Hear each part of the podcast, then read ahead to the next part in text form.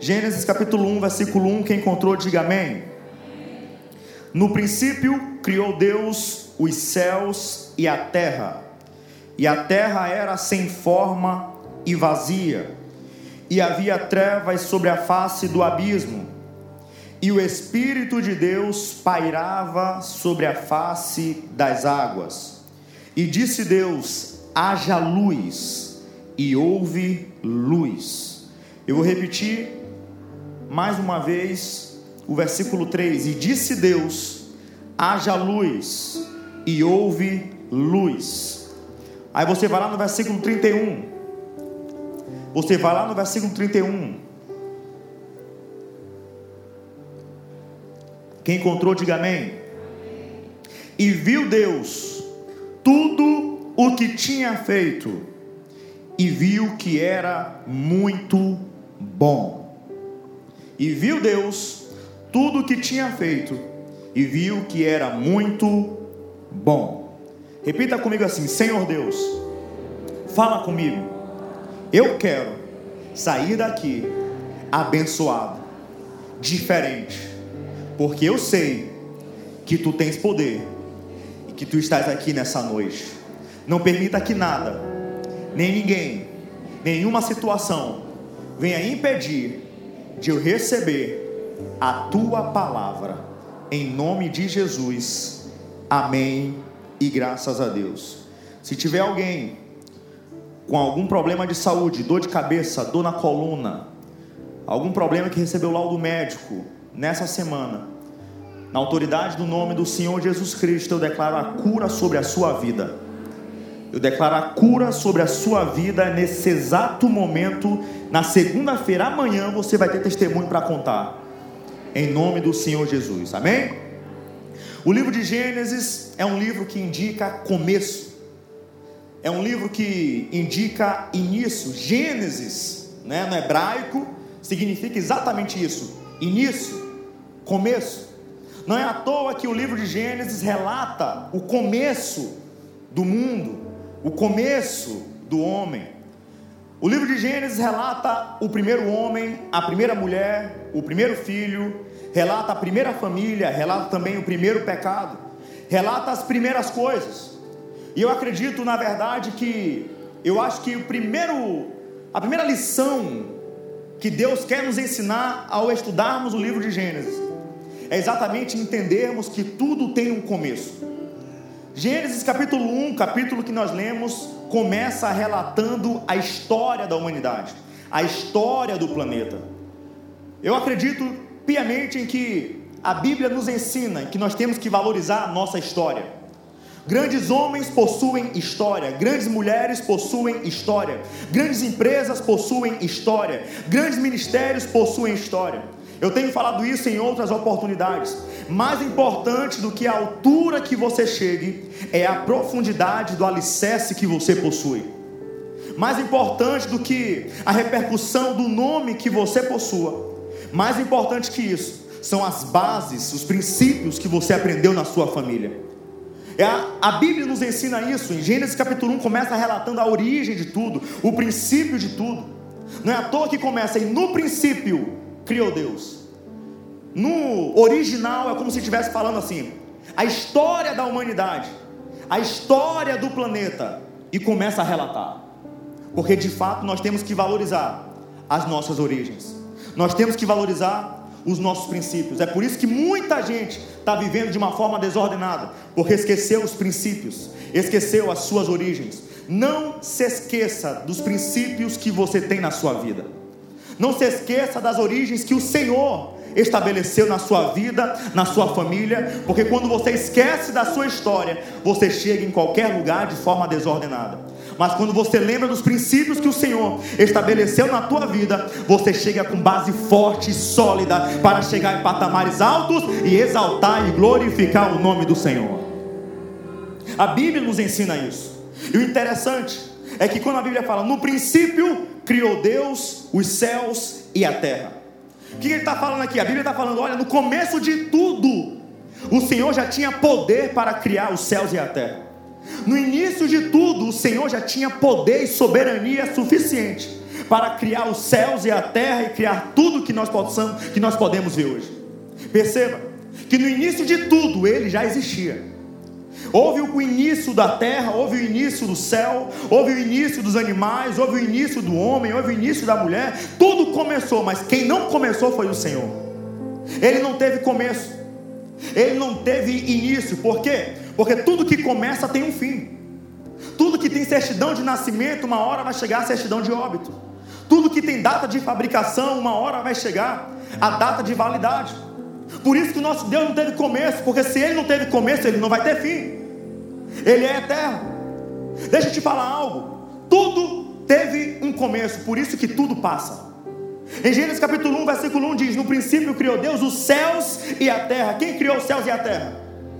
Deus.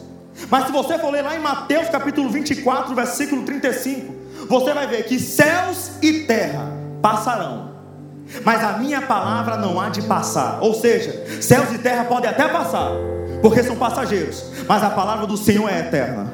O Senhor é eterno. A palavra de Deus fala em Salmos capítulo 90, versículo 2, que ele, antes que os montes nascessem, ele já existia de eternidade a eternidade.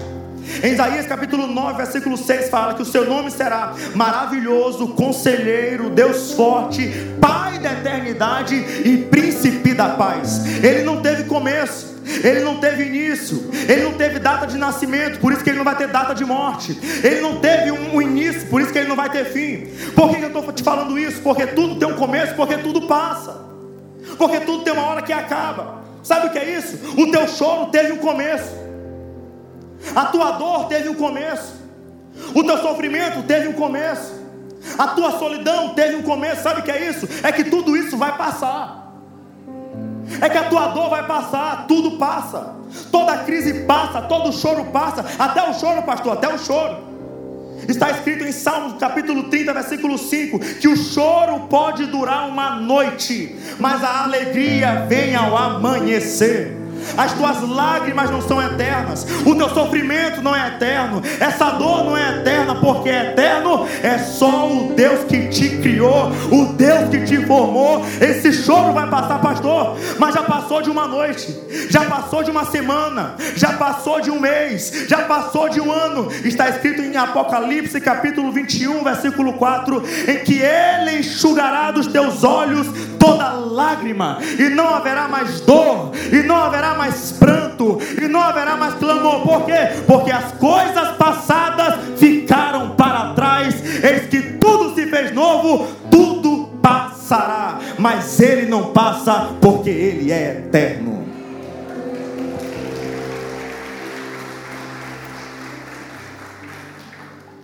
Tudo passa, tudo passa. Eterno é só Deus.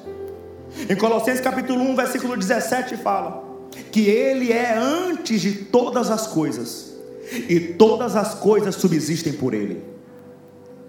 Quando começou a sua dor, ele já existia com todo o seu poder. Quando começa uma crise, ele já existia com todo o seu poder. Ele é eterno. Mas o que isso quer dizer? Pastor, o que significa o fato de do Senhor ser eterno? É só que ele não tem um começo e que ele não tem um fim? Isso aí é o básico. Sabe o que significa o fato do Senhor ser eterno? É que Ele tem soberania sobre a tua vida em todas as áreas. Eu vou repetir.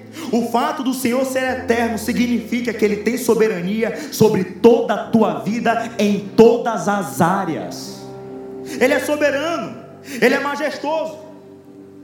Você sabe que se o presidente da República Federativa do Brasil tomar uma decisão, essa decisão do chefe do executivo vai passar por um controle de constitucionalidade, vai passar por uma, um processo de votação, vai passar por uma análise, aí o STF pode barrar. Tem uma série de votação, uma série de protocolo. Se o governador do estado do Maranhão tomar uma decisão, vai ter votação na Assembleia, vai ter um controle de constitucionalidade, vai ter votação daqui, vai ter votação de lá. Porque o chefe do executivo tem algumas coisas, mas quando Deus emite um decreto, não tem votação no céu. Os anjos não chegam, será que está certo? Vamos ver o quórum. Os anjos, vem, vamos ver aqui. Não, não existe isso. Porque quando ele quer fazer algo, ele faz. Quando Ele quer curar, Ele cura. Quando Ele quer abençoar uma vida, Ele abençoa. Quando Ele quer abrir uma porta, Ele abre. Quando Ele quer mudar a vida de alguém, Ele muda. Quando Ele quer transformar um cenário, Ele transforma. Ei, quando Ele quer fazer algo, Ele faz. Em Isaías capítulo 43, versículo 13 diz que Ele é antes de todas as coisas. Que Ele é o eu sou. E quando Ele quer agir, nada pode impedir. Quando Ele quer operar, nada pode impedir. Ele tem todo o poder nos céus, Ele tem todo o poder na terra, Ele tem todo o poder debaixo da terra. Quando Ele quer fazer, acontece, ponto final. Acabou. Quando Ele quer, acontece. Em Salmo 33, verso 9 diz: Pois Ele falou, e tudo se fez. Ele ordenou, e tudo passou a existir. Quando Deus falou, haja luz, houve luz. E Deus criou os céus e a terra. Não houve votação no céu. E detalhe: para criar os céus e a terra. Não foi algo simples. Não foi uma empresa. Não foi uma família. Criar os céus e a terra. Você consegue criar um planeta? Você consegue criar um planeta? Tá bom. Você consegue criar uma lua, uma luazinha? Alguém consegue? Deus criou isso com a sua palavra. Ele quis e tudo apareceu. Ele quis criar e tudo aconteceu, meu irmão. Basta Deus querer. E se eu tenho uma palavra profética sobre a sua vida, que 2021 é o ano da resposta, se Deus quer responder para a tua vida, meu irmão, o inferno inteiro pode se levantar. Não adianta. Quando Ele quer fazer, quando Ele quer responder, quando Ele quer operar, nada pode impedir o agir de Deus. Quando Ele quer, acontece. Sabe por quê? Porque Ele sempre esteve no controle de todas as coisas. Ele está no controle da sua vida. O interessante é que em Gênesis capítulo 1, se você ler, você não vai ver como que Deus criou os céus. Você não vai ver como que Deus criou a terra. Você não vai ver como que Deus criou a luz. A Bíblia só fala: "E Deus criou os céus e a terra". E Deus falou: haja luz, e houve luz. E disse Deus, e disse Deus, e disse Deus. É sempre Deus falando que fez, mas a Bíblia não fala como Deus fez. O que, que eu aprendo com isso? Que tem hora que nós não vamos saber como Deus faz, nós só, só vamos saber que Ele fez. Eu vou repetir: vai ter hora que nós não vamos saber como que Deus fez nós só sabemos saber falar. Olha, Deus fez e acabou. Tem hora que nós não entendemos. Procure na Bíblia como que Deus criou a luz. Não está escrito. Procure na Bíblia como que Deus criou os céus e a terra. Não, meu irmão, o como é com a ciência. O como é com a ciência. Aí você vai ver várias teses. Você vai ver várias teorias. O fato é, Deus criou os céus e a terra. Nesse ano vai ter gente que vai, que vai perguntar: mas como que tu conseguiste prosperar desse jeito, meu irmão? Deus me prosperou, ponto final. Mas como que você conseguiu casar no meio dessa crise, meu irmão? Não me pergunta como, eu só sei que Deus fez. Mas como que foi isso? Você orou e o paralítico andou? Como foi? Eu não sei como, eu só sei que Deus fez. Você não vai entender como que Deus fez algumas coisas na tua vida. Você não vai entender como que Deus fez algumas coisas na tua família. Eu estou profetizando, meu irmão, reage ao altar. Vai ter hora que você não vai entender como que Deus fez algumas coisas nas tuas finanças. Você só sabe fazer de uma, você só sabe uma coisa: Deus fez, Deus operou, Deus abriu porta, Deus transformou, Deus restaurou. Meu irmão, isso é fato. Eu conheço uma irmã em Cristo que, um irmão na verdade, em que o pai dele odiava Bíblia odiava a igreja, odiava, detestava com toda a sua força, odiava, de bater. Teve um certo dia, meu irmão, essa, essa, a mãe desse, desse meu irmão, a mãe dele passou anos orando, até que um certo dia de manhã, se arrumou, arrumou seus dois filhos, colocou no carro. Isso aqui vai edificar a fé de algumas mulheres aqui nesse lugar agora. Entrou no carro, os dois filhos entraram, quando de repente aparece só o homem na janela. Entrou no carro. Vamos para a igreja. ela sem entender, sem entender nada, entrou na igreja. O pastor foi a perguntar: quem quer entregar sua vida para o Senhor Jesus? Ele, eu quero. Ele era tão truculento que os irmãos da igreja ficaram com medo dele e foram se afastando. Ele passando no corredor e o povo saindo de perto. Chegaram em casa. A mulher perguntou: O que aconteceu com você para você ir para a igreja e entregar sua vida para Jesus? Ele falou: Eu estava no banheiro e um anjo apareceu atrás de mim. E eu não conseguia levantar minha mão. Eu não conseguia abrir minha boca. Eu só sabia que era Deus me levando para a igreja. Sabe o que é isso? Vai ter hora que você não vai entender algumas coisas. Vai ter hora que você não vai entender porque algumas pessoas vão querer receber uma palavra que vai sair da tua boca. Vai ter hora que você não vai entender porque teu marido está querendo vir para a igreja. Vai ter hora que você não vai entender porque os teus pais estão querendo receber uma palavra que você vai receber. Vai ter hora que você não vai entender porque algumas pessoas estão chegando perto de você para poder ser abençoado. Só você só vai responder uma coisa: é Deus que está fazendo, é Deus que está operando, é Deus que está transformando. Por quê? Porque dele, por ele, para ele são todas as coisas. A ele a glória para todos sempre. Amém. A glória é dele. A glória é dele. A verdade é que a Bíblia diz: a terra estava sem forma e vazia. Você já parou para pensar nessa expressão sem forma e vazia? Sabe o significado disso? A terra estava um caos, a terra estava um desastre, estava um caos. Há quem diga que, na verdade, estava como um deserto improdutivo os estudiosos do hebraico, né, no original da Bíblia, dizem que era um deserto improdutivo. A verdade é que o cenário não estava bom. Você vê em Gênesis capítulo 1, Deus falando tudo, e viu Deus que era bom, e viu Deus que estava bom, e viu Deus que era boa, e viu Deus que era bom, mas você não vê Deus falando que quando a terra estava sem forma e vazio, você não vê Deus dizendo que o cenário estava bom. A verdade é que o cenário estava caótico, a situação não estava boa.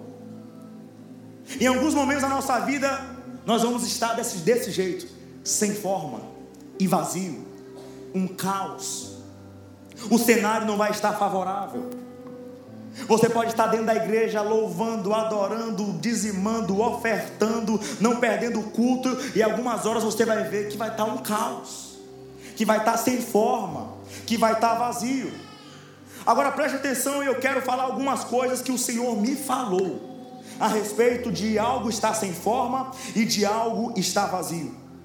A terra estava sem forma, preste atenção nisso. A terra estava sem forma, quando algo está sem forma, isso não pode ser identificado. Você não consegue identificar quando algo está sem forma. Quer ver? Você prepara uma massa de bolo, bolo de coco, com manteiga. Você prepara, tudo bonitinho, tudo bacana. Aí você, em vez de colocar no forno, numa forma, você só joga os ingredientes no forno. Chegando outra pessoa, vai chegar, vai reconhecer que é um bolo de milho?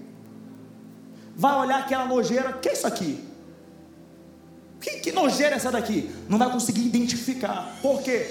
Porque está sem forma.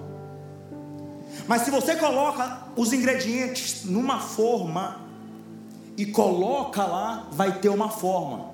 E você vai conseguir identificar. Tem um bolo aqui. A terra estava sem forma. Não dava para identificar exatamente o que era.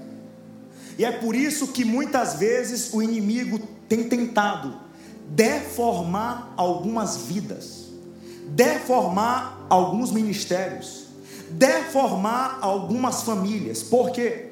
Porque quando consegue deformar, fica impossível de identificar exatamente o que é. Você já viu alguém quando está com efeitos alucinógenos, pirando, você não consegue identificar exatamente o que a pessoa está falando, o que a pessoa está sentindo. Você não consegue identificar aquela pessoa, porque o inimigo tem essa função de tirar a forma, para poder ser difícil de ser identificado. E quando algo está sem forma, existe uma outra impossibilidade. A Bíblia fala que um abismo chama outro abismo. Quando algo está sem forma, isso não pode ser preenchido. Eu vou dar um exemplo.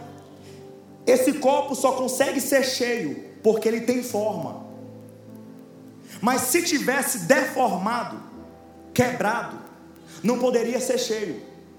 Aquilo que tem forma pode ser preenchido. Aquilo que tem forma pode ser cheio. É por isso que o inimigo tem tentado deformar algumas pessoas. Ele quer deformar a vida de um homem para impedir que esse homem seja cheio. Aí ele tenta impedir, ele tenta deformar a vida de uma mulher. Para quê? Para poder fazer essa mulher ser impossibilitada de ser cheia. É por isso que o inimigo tenta tocar na sua família. Por quê? Porque quando ele toca na família, deforma a família. E essa família não consegue ser cheia. Algumas vezes o inimigo tem tentado deformar algumas vidas, deformar algumas famílias, deformar alguns relacionamentos com Deus. Esses são os atos do inimigo. Porque quando algo está deformado, isso não pode ser preenchido. Ocorre, meu irmão, que não há nada deformado que Deus não possa formar. Não há nada que esteja sem forma que Deus possa dar forma. E Deus te trouxe aqui, quem sabe você entrou por aquela, passou por aquela porta, sem forma, quebrado. Mas deixa eu te falar algo: o oleiro está aqui nessa noite para modelar aquilo que está sem forma para formar aquilo que está sem forma, para formar aquilo que foi deformado pelo inimigo. Para quê? Para que você seja cheio da presença de Deus. Você tem que entender algo e tem que ficar muito atento com isso, porque o inimigo tem tentado deformar algumas vidas, tem tentado deformar algumas famílias. Mas o nosso Deus é tão grande, em que a Bíblia fala em 1 João capítulo 3, versículo 8, que foi para isso que Jesus se manifestou para desfazer as obras de Satanás. Aí o inimigo vem, deforma a vida de um homem. Aí vem Deus e forma. Aí o inimigo vem, deforma uma família. Aí vem Deus e forma. Aí vem o inimigo, deforma um plano de uma, de uma bênção que está no ventre. Aí vem Deus e forma. O inimigo tem tentado deformar algumas vidas. Algumas pessoas que estão aqui, o inimigo chegou a tocar, a deformar algumas coisas, a deformar algumas finanças, a deformar algumas vidas. Algumas pessoas passaram por aquela porta, e eu falo com isso na autoridade porque Deus está me falando agora passaram deformados, passaram sem forma, passaram sem jeito, mas Deus te trouxe aqui porque você vai sair daqui formado, você vai sair daqui modelado. Por quê? Porque quando você tem forma, você pode ser cheio, e cheio de quê, meu irmão? Cheio da presença de Deus. Cheio da presença de Deus. Aquilo que tem forma pode ser cheio. Quem sabe algo na sua vida esteja sem forma. Mas Deus é especialista em dar forma àquilo que está deformado. O que, é que está deformado na tua vida? O Senhor que forma está aqui nessa noite. Um dia eu estava sem forma. Um dia eu não podia ser cheio. Mas eu me encontrei com um oleiro. Eu tive um encontro com um oleiro. Um dia eu não podia ser identificado. Por quê? Porque eu estava sem forma. De qualquer jeito. Pega uma foto minha de uns 10 anos atrás, você não vai reconhecer. Não dava para identificar. Mas hoje eu tenho forma. Hoje eu sou modelado. Por quê? Por causa do oleiro. Eu estou pregando para pessoas que já estiveram sem formas. Eu estou pregando para pessoas que estavam sem forma há um tempo atrás. Eu estou pregando para pessoas que um dia estavam sem forma, um dia não estavam modelados, um dia não podia ser identificado. Mas devido à graça de Deus, ao amor de Deus, à presença de Deus, você está aqui formado, modelado para receber o que tem de mais precioso, a presença do Senhor. A terra estava sem forma e vazia. Preste atenção na ordem: sem forma e vazio. Não era vazio e sem forma. Observe, sem forma e vazio. O vazio é consequência de estar sem forma. Porque quando tem forma, pode ser cheio. Por isso que a Bíblia fala: estava sem forma e vazio. Tem muitas pessoas com a conta cheia, mas o coração vazio. Tem muitas pessoas com muitos seguidores no Instagram, mas vazio. Tem muitas pessoas morando de frente para a praia, com um bom carro, com um bom status, com um bom nome, mas dentro do peito há um vazio. E Deus não criou ninguém para ser vazio. Essa pessoa que você pode estar pensando, essa pessoa é muito vazia. Deus não criou essa pessoa para ser vazio. Deus não criou ninguém para ser vazio. O interessante é que primeiro Deus formou a terra. A terra estava sem forma. Então Deus formou. Se você for ler Gênesis capítulo 1, versículo 2 até o versículo 10, você vai ver Deus formando a terra que estava sem forma. Aí você vai lá de Gênesis capítulo, versículo 11 até o versículo 27, você vai ver Deus preenchendo. Deus primeiro forma e depois preenche. Deus está formando algumas pessoas nessa noite. Deus está formando algumas pessoas nessa noite. Mas o processo de formar, de formação, de modelar, não é fácil. Se você for ler versículo 2 até o versículo 7, você vai ver. E disse Deus: haja luz, e houve luz. Meu irmão, dorme, tudo no escuro, e liga a luz de repente, e fica olhando para a luz. Você gosta? Todo dia de manhã tá e só falta bater na minha cara. Porque eu tenho uma mania, acordei e pum, liga a luz. E ela fica estressada. Por quê? Porque, meu irmão, os nossos olhos são sensíveis. Nossos olhos são sensíveis. Sabe o que é isso? A Bíblia está falando: olha, no processo de formação, vai ter alguns incômodos. Vai ter alguns incômodos na vida. Mas não reclama dos incômodos, é Deus te formando. Não reclame dos incômodos, é Deus te modelando. Vai ler do versículo 3 até o versículo 7, você vai ver que na formação da terra, a Bíblia fala: e fez Deus separação entre luz e trevas. E fez Deus separação das águas de cima e das águas de baixo.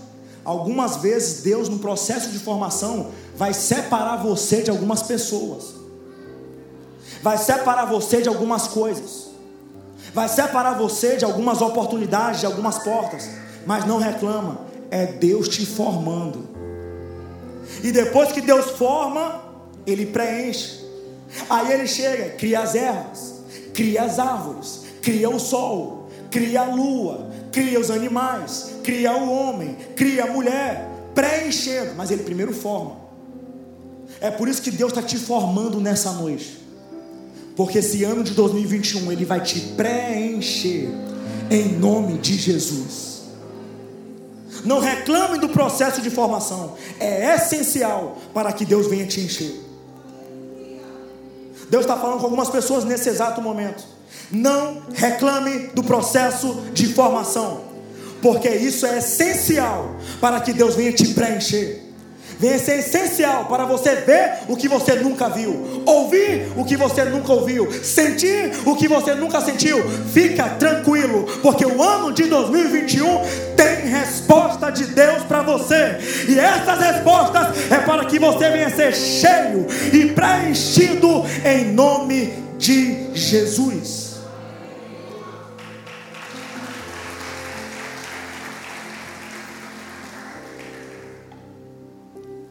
Deus não criou ninguém para viver vazio. Deus não criou você para viver vazio. Esse vazio que você sente, Deus não te criou para isso.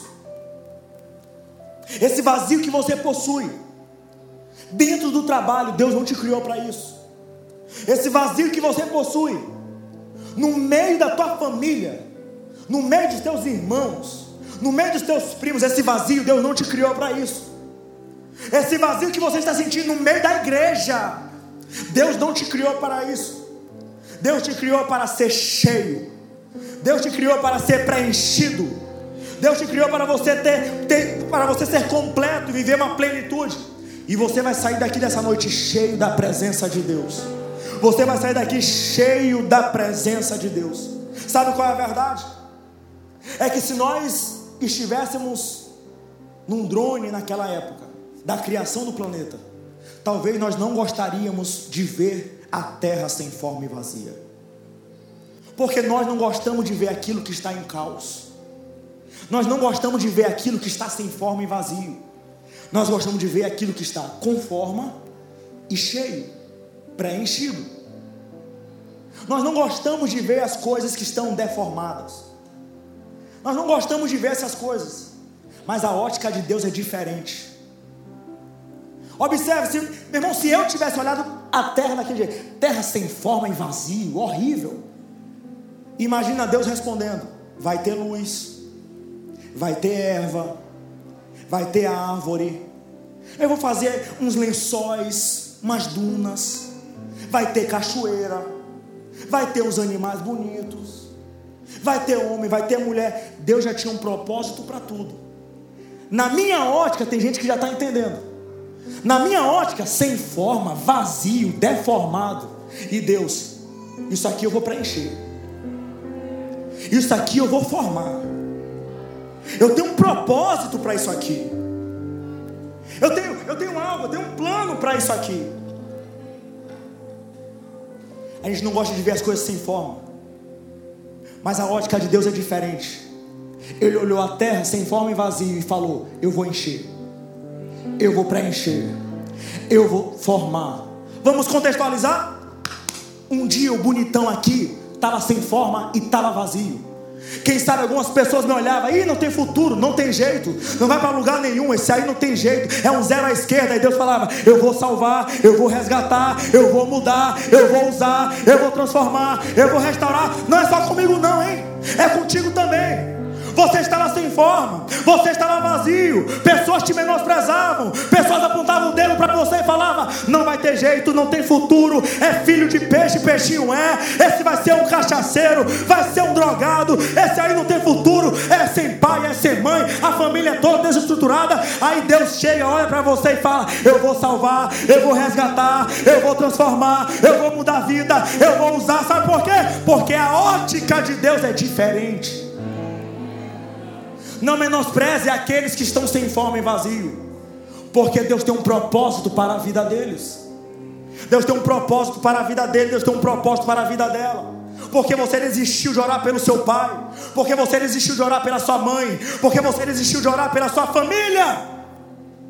Você não é Deus para desistir dos seus parentes.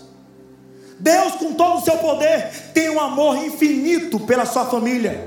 Não desista dos teus pais. Não desista dos seus irmãos. Não desista dos seus filhos. Eu creio que até o segundo semestre, dia de domingo, vai ser dia de nós termos vários cultos. Por quê? Porque cada um trazendo a sua família inteira, não vai ter cadeira suficiente. E a nossa casa pertence ao Senhor Jesus. Aqueles que estão sem forma e vazio do lado de fora vão ser cheios e preenchidos aqui dentro dessa igreja, em nome de Jesus. Em nome de Jesus. É como se Deus falasse: a terra está sem forma e vazio, mas eu tenho um propósito para a vida. Eu tenho um plano para isso. Está sem forma e vazio, mas eu tenho um propósito para isso. Comece a olhar as coisas sem forma e vazio, com a ótica divina. Essa minha empresa está sem forma e está vazia. Deus tem um propósito. A minha família está sem forma e está vazia. Deus tem um propósito. As minhas finanças estão sem forma e vazia. Deus tem um propósito. Deus tem sempre um propósito para aquilo que está sem forma. Deus sempre tem um propósito para aquilo que está vazio. Não há nada que esteja sem forma que Deus, que Deus não possa formar. Não há nada que esteja vazio que Deus não possa preencher. Não há nada que esteja em, em caos que Deus pode transformar em bênção. E essa noite é noite de transformação. Essa noite, eu falo com autoridade, é noite de transformação. A Bíblia fala que havia trevas sobre a face do abismo. Trevas. Primeira coisa, nesse processo de transformação, e disse Deus: haja, haja, haja luz. Primeiro problema que foi detectado, que havia trevas sobre a face do abismo. Deus, ah, tem trevas? E haja luz. É esse o problema? Haja luz. E a Bíblia fala: e houve luz. Processo de transformação sempre começa com luz. Eu já falei isso em outros momentos, geralmente eu falo em apelo, mas agora eu vou falar no meio da mensagem. Alguém faria uma cirurgia no crânio sem luz nenhuma? No escuro, alguém faria? Levanta a mão para saber quem é o doido. Meu irmão tinha que ter iluminação, é tudo que é canto. A tudo que é canto. Eu quero, eu quero, por quê? Porque com iluminação dá para ser visto as coisas com clareza. Não existe transformação sem clareza. Não existe transformação sem luz. Alguém faria uma cirurgia, iria no dentista e faria uma cirurgia no escuro? Ninguém. Não existe reparo sem luz. Sabe por que muitas pessoas preferem viver nas trevas do que na luz? Porque a luz mostra as fraquezas. A luz mostra a nossa fragilidade. A luz mostra as nossas limitações. A luz mostra que o perfume que a gente usa não é o suficiente. Que a roupa que a gente usa não é o suficiente. A luz mostra que nós somos falhos. A luz mostra as nossas impurezas. Todavia, é necessário nós nos expormos à luz para que nós possamos ser tratados, para que nós possamos ser regenerados. Lembra de Isaías, quando teve a visão do alto e sublime trono? Isaías não falou assim: Louvado seja o meu santo nome. Isaías não falou isso. Isaías chegou e falou assim: Ai de mim, que tenho os lábios impuros e habito no meio de um povo de impuros lábios. Ele reconheceu a sua fraqueza, reconheceu a sua limitação. E nós precisamos entender isso. Nós precisamos, para termos transformação, nós precisamos e necessitamos da luz. Pastor, que luz é essa? As luzes da igreja estão ligadas. Eu não estou falando dessa luz. Em João capítulo 8, Jesus chega e ele responde: Eu sou a luz do mundo. Quer ter transformação na tua vida? Não queira transformar-se para ter o um encontro com Jesus. Você precisa ter um encontro com Jesus para poder transformar-se. Não tem como. Por isso que Jesus chega e fala em João 15: Sem mim nada podeis fazer. O que, é que Jesus está falando? Ei, sem luz você não faz nada. Sem luz você não avança. A tua palavra é lâmpada para os meus pés e luz para os meus caminhos. Para poder avançar, tem que ter luz.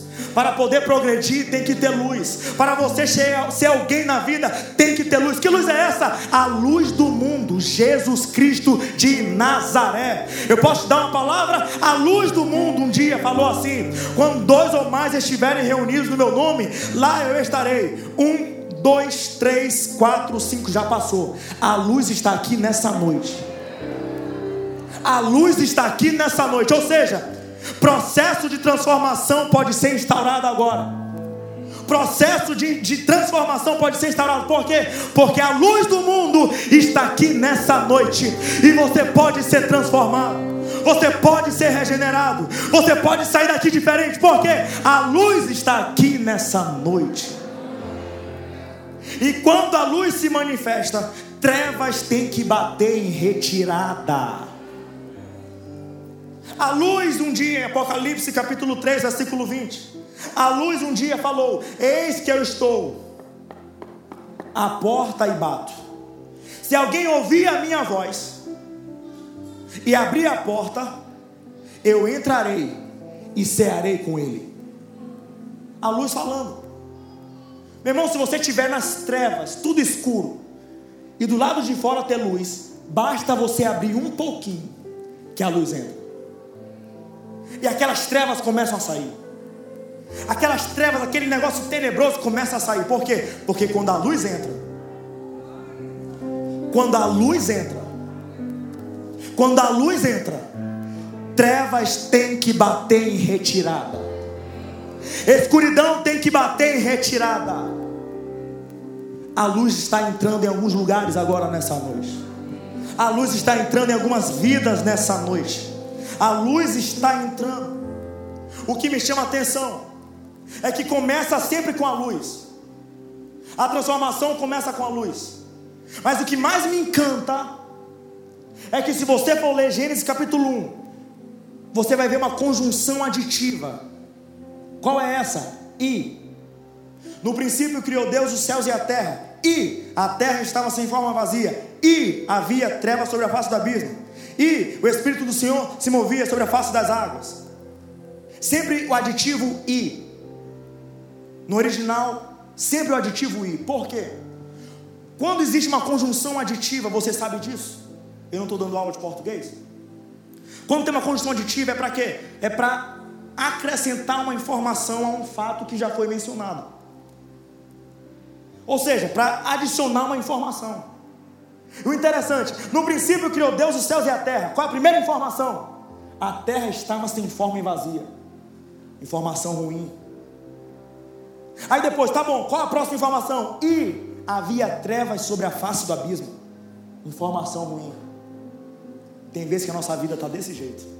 Informação ruim, vem outra informação ruim, vem outra notícia ruim, vem outra notícia ruim, vem outra notícia ruim. Meu irmão, a nossa vida não é feita só de notícia boa.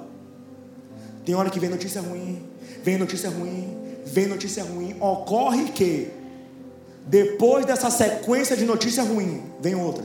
E a terra estava sem forma e vazio, ruim. E havia trevas sobre a face do abismo, ruim. E o Espírito de Deus se movia sobre a face das águas. Aqui já não é ruim. O interessante que aqui é uma boa nova. E a boa nova anulou todas as notícias ruins que foram ditas. A terra estava sem forma e vazia, mas o Espírito de Deus se movia sobre a face das águas. Sabe o que é isso? Quem sabe algo esteja sem forma e vazio na tua vida, mas o Espírito de Deus está pairando, está se movendo. Irmão, a Europa está em lockdown, pessoas não podem sair, mas o Espírito de Deus está lá se movendo. Nós estávamos aqui em lockdown, cada um nas suas casas, mas enquanto cada um estava nas suas casas, o Espírito de Deus se movia. Está todo um caos, mas o Espírito de Deus está se movendo. O Espírito do Senhor está se movimentando, sabe por quê? Porque ele não para, ele está em movimento. Ele sabe de toda a sua vida. E quando o Espírito de Deus está em movimento, pode ter certeza, o sobrenatural pode acontecer a qualquer momento. Interessante é que muitas vezes nós menosprezamos aquilo que está sem forma e vazio. Eu já caminho para encerrar. Muitas vezes nós menosprezamos e achamos que aquilo que está sem forma e vazio não tem jeito. Mas quem criou foi Deus. Estava sem forma e vazio, mas continuava sendo uma criação de Deus. Pastor, meu filho está sem fome e vazio. Continua sendo criado por Deus. O meu marido está sem fome e vazio. Continua sendo criatura de Deus. A minha esposa está sem fome e vazia. Continua sendo criatura de Deus. A minha mãe está sem fome e vazia. Não quer papo com Deus. Continua sendo criatura de Deus. Ah, isso é muito lindo. A terra estava sem fome e vazio, mas Deus falava: Eu que criei, eu que formei, eu tenho propósito, eu tenho um plano, eu tenho algo para isso que fome vazio. Está sem fome e vazio, mas continua sendo obra minha.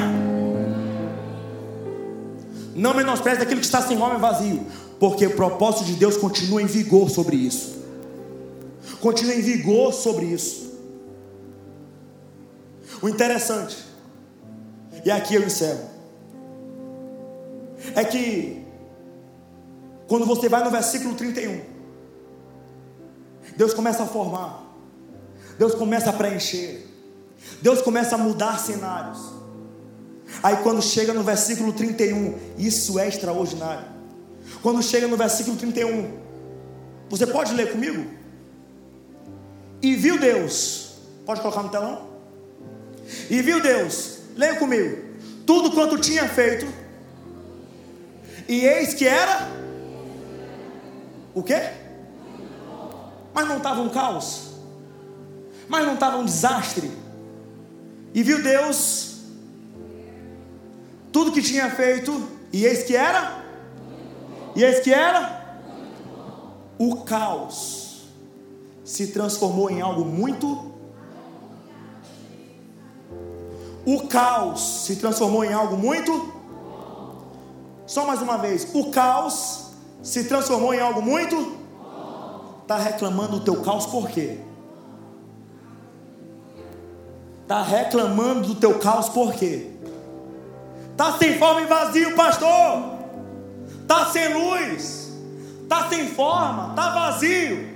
Ele é especialista em transformar aquilo que está em caos em algo que é muito bom. Ele é especialista em preencher o que está vazio.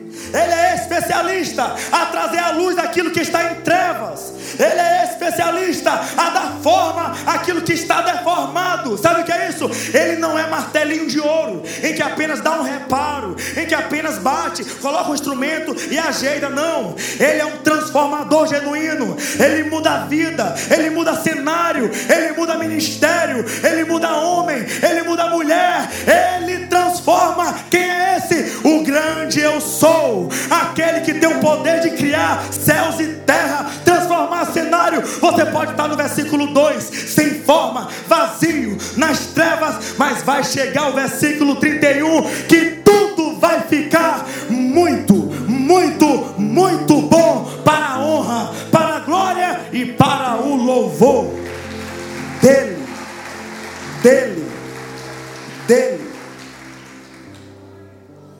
É como se Deus estivesse falando: Eu posso transformar qualquer coisa. Eu posso transformar qualquer pessoa. Meu irmão, mas a verdade é que Ele muda cenários. É que Ele transforma vidas. Transforma estéreo em alegre mães de filhos. Transforma cachaceiro em alguém que não vai se embriagar desses álcool doido em que a Bíblia fala, mas alguém que vai ser cheio do Espírito Santo de Deus. Ele muda a pessoa, ele muda você, ele quer transformar a tua vida. Quem sabe a tua vida esteja um caos mas Deus te trouxe aqui por quê? Porque Ele te ama. E Ele é especialista em transformar um caos em algo muito bom.